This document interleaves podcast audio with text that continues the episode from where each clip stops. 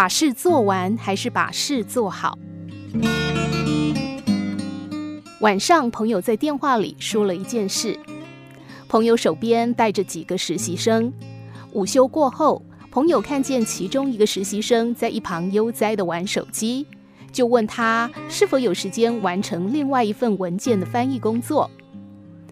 结果让朋友非常惊讶的是，对方竟然直接回复：“时间是有。”可是我只是一个实习生啊！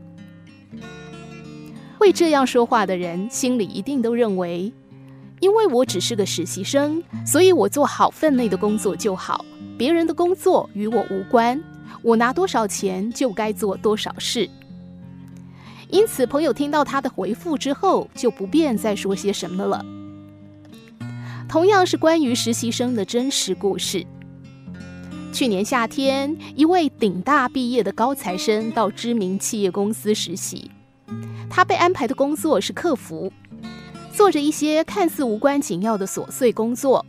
很多人都认为这是大材小用。更糟糕的是，客户焦虑的心情、愤怒的语气，不免让从事这份工作的人积压许多的负能量。实习期满，这个同学准备回学校继续学业。临走那天，在没有人要求和监督的情况下，他主动提交了一份工作报告。报告内容是这样的：经过这两个月不断接电话，我整理出我们公司可能遇到的所有客服问题，例如这些问题该怎么去解答，很多话应该怎么沟通效果比较好。我参考了其他公司的客服，做了一个整理，大概是一份三十页的文件。希望能够对公司日后的客服工作有所帮助。看到这份工作报告之后，老板呆住了，心里认定这位同学绝对是个人才。他认为一个人的学历、专业是否工作尽善尽美都不重要，比所有表面因素更重要的是他具备了怎样的人格。